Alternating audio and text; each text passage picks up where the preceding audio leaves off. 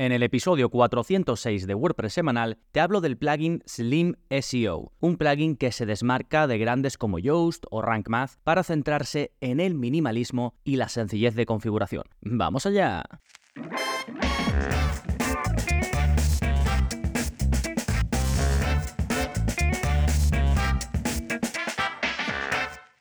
Hola, hola, soy Gonzalo Navarro y bienvenidos al episodio 406 de WordPress Semanal, el podcast en el que aprendes a crear y gestionar tus propias webs con WordPress en profundidad. Y hoy hablamos de un tema pues muy importante para cualquier web, da igual que esté hecha con WordPress o que esté hecha con lo que sea, y es el SEO. Concretamente vamos a hacer un repasito general, pero sobre todo me voy a centrar en explicarte las características de un plugin muy concreto que estoy empezando a utilizar en varios proyectos, digamos que no requieren de una configuración muy a medida muchas de las características que te ofrecen los plugins de SEO. Y este no es otro, como ya te he comentado, que el plugin Slim SEO. Y vamos a hacer una review, te voy a explicar todo lo que hace, por qué lo hace así y qué puedes y no puedes hacer con él pero también pasaremos muy rápidamente por las bases del SEO, haremos una distinción de lo que puedes hacer y no puedes hacer con un plugin de SEO, porque al final es una herramienta, pero como veremos ahora más en profundidad, no te permite hacer SEO per se. También voy a comparar este plugin con otros más populares como Yoast o como Rank Math. En fin, un episodio muy completo sobre SEO, los plugins y en concreto centrándonos en Slim SEO. Todo esto en un momentito, pero antes, como siempre, novedades que está pasando en gonzalonavarro.es. Esta semana, pues tenéis nuevo curso, y no es otro que precisamente el curso de Slim SEO. Es un plugin, ya digo, bastante minimalista, su nombre ya lo dice, Slim con lo cual el curso también lo es. Son tres clases de unos 20 minutos aproximadamente cada una, donde vemos pues el uso completo, no me dejo nada de la configuración y luego del uso, digamos, pues con casos reales como lo usaría cuando pues voy a hacer la parte de SEO on page de un contenido específico o cuando vamos a hacer alguna redirección, una de las herramientas características que trae este plugin. Ahora vamos a hablar de ellas, no te preocupes, pero si quieres un paso a paso sobre cómo se configura y utiliza en el día a día este plugin de SEO, pues ya lo tienes disponible en gonzalonavarro.es. Si eres miembro, pues ya puedes acceder y si no, te puedes apuntar de forma sencilla, barata y además sin permanencia. Bien, más novedades, pues también tenemos nuevo vídeo de la zona código. En él te enseño cómo puedes asignar la primera imagen de tus artículos como imagen destacada de ese contenido de forma automática. Es decir, si tú vas a publicar un artículo en tu blog o un, post y no rellenas la imagen destacada, automáticamente te va a coger la primera que tengas en el contenido. Esto es muy útil sobre todo si tú tienes algunos artículos en los que tú sí preparas una imagen destacada específica. Ya sabes que la imagen destacada se la pones desde las opciones del contenido y es para que se muestre, pues por ejemplo, en la página de blog o en otras zonas donde tú muestres la relación de tus publicaciones, ¿no? Pues muchas veces va a coincidir con la imagen que pongas en el contenido o te da igual cual sea porque no es un contenido pues importante, ¿no? Hay veces que sí que preparas una específica, pero para cuando no la prepares, pues que al menos te coja em, la de la primera que vea en el contenido y que no se quede vacía. Te explico en este em, vídeo, ya digo, cómo puedes copiar y pegar el código para que sin que tengas que añadir ningún plugin ni nada, esto ya se ponga en funcionamiento. Tanto si usas el editor clásico, el antiguo de WordPress, como si usas el nuevo, que ya no está nuevo, el editor de bloques. Te dejo los dos trozos de código y te explico en el vídeo cómo, ya digo, tienes que copiar y pegar sin saber nada de código y ahorrándote, como siempre, plugins. Todo esto que estoy comentando lo tienes en las notas del episodio. Si no las ves desde tu programa de podcast porque no pone enlaces, que hay algunos que los bloquean, pues te vas a la web y puedes ir muy rápido si escribes en tu navegador gonzalonavarro.es barra 406, que es el número de este episodio, así puedes ir directo a las notas, ahí lo tienes todo ordenadito, con los enlaces, incluso lo que voy comentando, un esquema bastante amplio por escrito, por si quieres repasar algo de lo que haya dicho en este episodio. Y ahí también encontrarás la siguiente sección de la que te voy a hablar, que es el plugin de la semana y que se llama Media File Renamer. Este plugin, como vamos a hablar de SEO hoy, pues me ha parecido, ya sabéis que siempre pues tengo una lista grande de plugins para recomendar cada semana y mm, este es uno que he utilizado en alguna ocasión y lo que hace es modificar el nombre del archivo de, por ejemplo, las imágenes que tú subas según el título que le has puesto, pues desde los ajustes de la imagen, ¿no? Tú cuando editas una imagen desde la biblioteca multimedia, le puedes poner un título, la descripción, eh, la parte alt para la accesibilidad y lo ideal es que tú subas el archivo, ¿no? Con el, nombre del propio archivo, con el, eh, digamos, mismo título que tú le, después le vas a poner, o muy parecido. ¿Qué pasa? Que muchas veces subimos una imagen, a lo mejor, que es una captura y te pone, pues, eh, capture, o te pone shot, o te pone lo que sea, ¿no? y numeritos, y tú la subes y no te cuenta. Pues con esto, tú simplemente rellenas el título de la imagen y automáticamente el nombre del archivo cambia y ya te lo deja mucho mejor, mucho más limpio y mucho más bonito para el SEO. Incluso si, digamos, trabajas el nombre del archivo, pero después decides darle otro enfoque, pues también te sirve porque así lo modificas. Y además lo puedes hacer de forma, digamos, esto lo hace automáticamente, pero tú luego puedes hacerlo si quieres, ir modificando de forma manual o de forma global o solo una imagen o varias imágenes. En fin, está muy bien. Es un plugin que para lo concreto que es es muy popular, está activo en 40.000 webs con WordPress o más. Es de un desarrollador eh, bastante mm, conocido, Jordi Miau, que es el mismo que del el plugin de IA del que tenéis un curso disponible y otros plugins también bastante populares. Sí, de nuevo, Media File Renamer pero ya digo, lo tienes disponible el enlace directo en las notas del episodio. Perfecto, pues ahora sí, vámonos con el tema central, Slim SEO, una review de este plugin de SEO minimalista. Pero antes de adentrarnos en este plugin, vamos a ver las bases, vamos a sentar las bases del SEO porque es importante no confundirse con un plugin de SEO y lo que es, digamos, el SEO a nivel global, que lo voy a decir de forma muy básica, pero para que tengamos claro en qué consiste, ¿no? Esto del posicionamiento web, esto de intentar que un contenido, una página específica o una URL posicione lo más arriba posible en Google para una temática o unos términos de búsqueda determinados. Entonces, ¿dónde comienza el SEO? Bueno, el SEO comienza, digamos, a nivel muy general por la elección de palabras clave o términos o temáticas que quieres posicionar, ¿no? Cuando digo posicionar, es posicionar en Google y otros motores de búsqueda. En general vamos a hablar de Google porque es el más importante. Esto es el primer paso, elegir lo que quiero que aparezca en los motores de búsqueda según temáticas o búsquedas específicas. Segundo punto, analizar lo que hace la competencia, es decir, los que quieren hacer una cosa muy parecida a la que yo voy a hacer o los que están haciendo ya una cosa muy parecida a la que yo voy a hacer, a los mejores, ver qué están haciendo, qué les funciona a ellos, intentar, digamos, hacer ese proceso de ingeniería inversa y nosotros hacer lo mismo o incluso intentar mejorarlo. Tercer gran aspecto, el SEO on page, es decir, lo que puedes hacer en tu página web. En este caso nosotros trabajamos con WordPress, pues lo que puedes hacer en WordPress. Y para esto tengo un curso, que es el curso de SEO básico en WordPress sin plugins, y ahí te enseño pues precisamente lo que esto mm, implica, ¿no? Que básicamente es mejorar el rendimiento y la estructura de tu web eh, pensando en el SEO. Y también tener en cuenta, que también te lo explico en el curso, cómo planificar y presentar los contenidos que vayas a publicar de la mejor forma posible. Así que es básicamente a nivel técnico, digamos, preparar tu web para el posicionamiento en buscadores y tener los fundamentos claros para seguir haciéndolo bien de ahí en adelante. Sí, el curso se llama de curso de SEO en WordPress sin plugins. De todas formas, si vais a cursos y filtráis por marketing. Ahí tenéis todos los de marketing y todos los de SEO eh, disponibles. Sí, SEO on page, gran pata, que por cierto, los plugins de SEO, como vamos a hablar ahora, te ayudan en parte a esto del SEO on page. Ahora lo veremos, ¿no? Después el SEO off page, es decir, fuera de nuestra página, lo que ya no podemos controlar, digamos, técnicamente e internamente, que es básicamente link building, es decir, construir enlaces hacia nuestra web. Esto le dice a Google cuando mucha gente enlaza un contenido nuestro, pues le está diciendo a Google, esto es popular, es una referencia. Pues entonces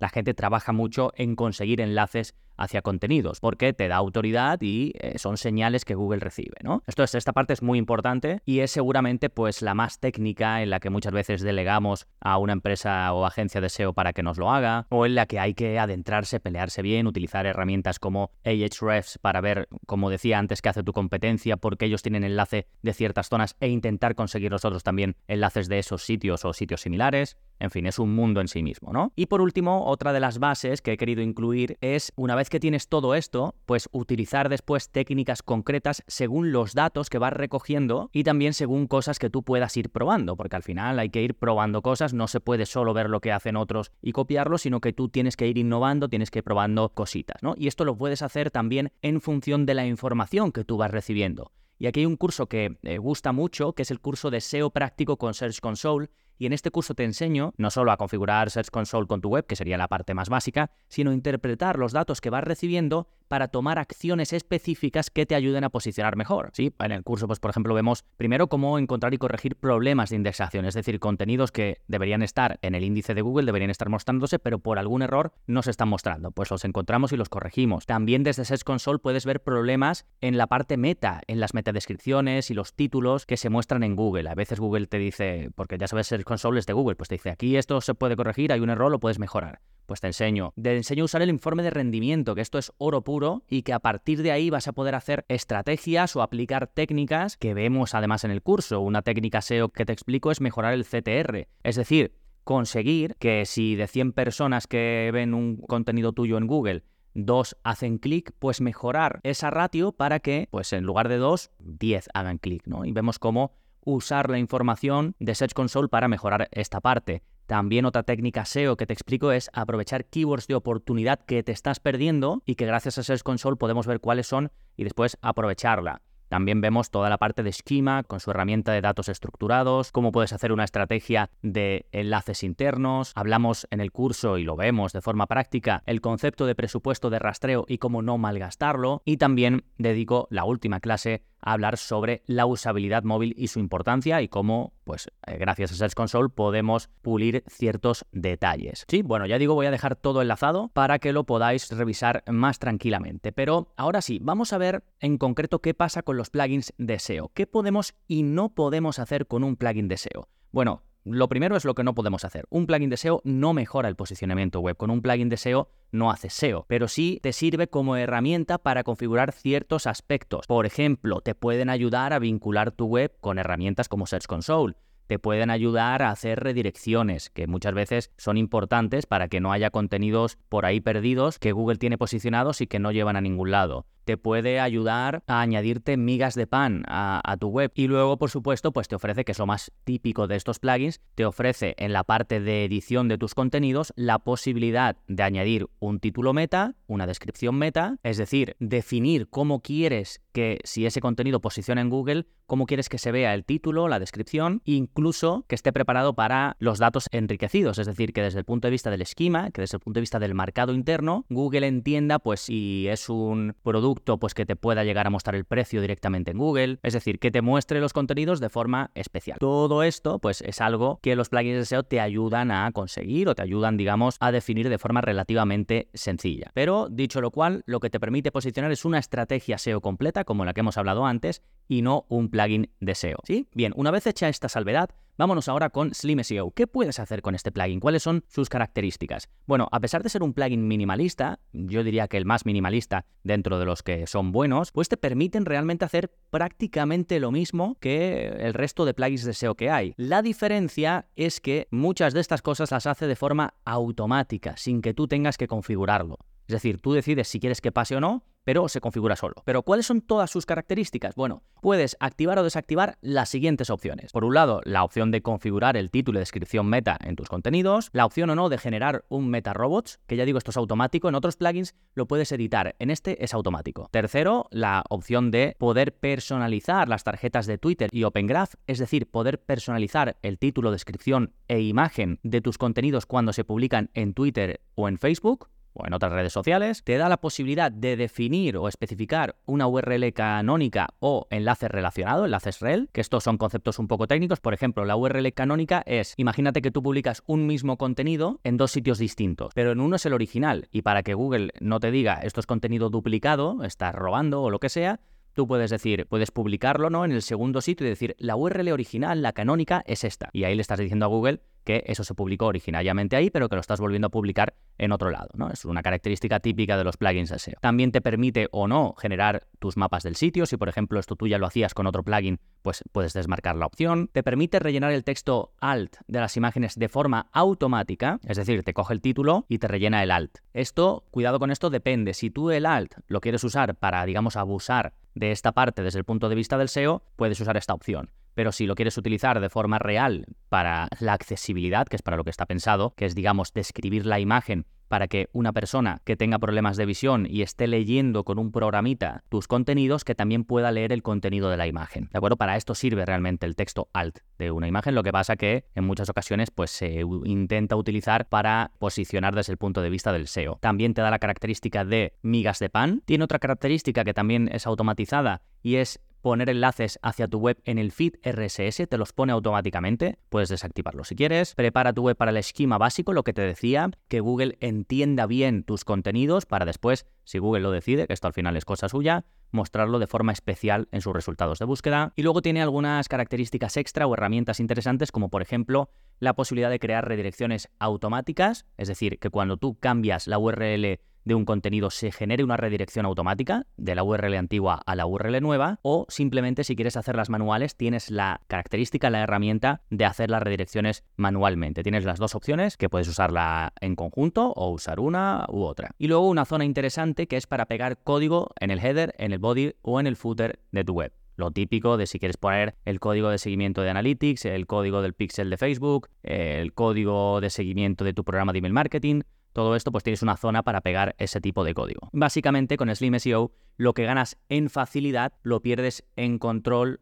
digamos, sobre alguna de sus opciones. Sí, pero como ves es súper completo y te ofrece pues lo básico, incluso un pelín más allá de lo que esperaríamos de un plugin de SEO. Vale, pero ¿cuándo elijo Slim SEO versus Yoast versus Rank Math, que son plugins súper completos, con paneles de configuración, digamos, se podría decir más avanzados, pero también se podría decir más intrusivos. Con Slim SEO, digamos que en todo momento mm, sabes que estás en WordPress porque es un panel súper sencillo, no te ponen colores llamativos, no te pone su, su menú cuando instalas el plugin en una zona prominente, en un color prominente, sino que te lo mete directamente en ajustes. En fin, Slim SEO está enfocado al minimalismo y otros plugins como Yoast, como Rank Math, no. Digamos que tienen un montón de opciones y muy configurables todas. Entonces, cuando quieras olvidarte de la configuración de, digamos, la parte más técnica y centrarte en rellenar la información meta y otras características, digamos, del día a día, entonces Slim SEO es una gran opción. Yo lo uso cada vez en más webs de cliente. Sin embargo, si quieres tener un control exhaustivo sobre las opciones,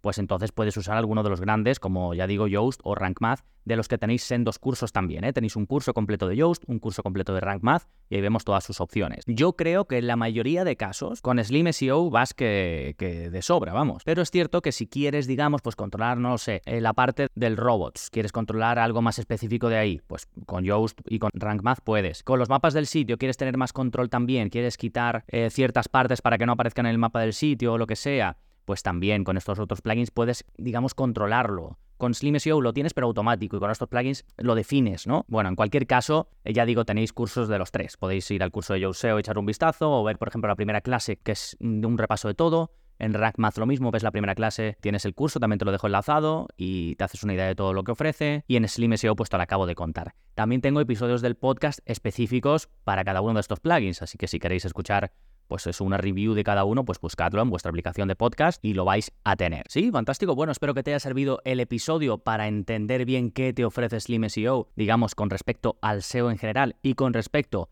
a otros plugins quizás más tradicionales. Y no me queda más, como siempre, que darte las gracias por estar ahí escuchando al otro lado y mucho más, sobre todo si tomas alguna acción para mm, pues que podamos crecer un poquito más, que el podcast llegue a todavía más gente. Si piensas que le puede interesar a alguien, pues, pues se lo puedes enviar directamente, publicarlo en tus redes sociales, incluso dejar alguna reseña, una valoración en tu aplicación de podcast. Nada más por este episodio, nos seguimos escuchando. Adiós.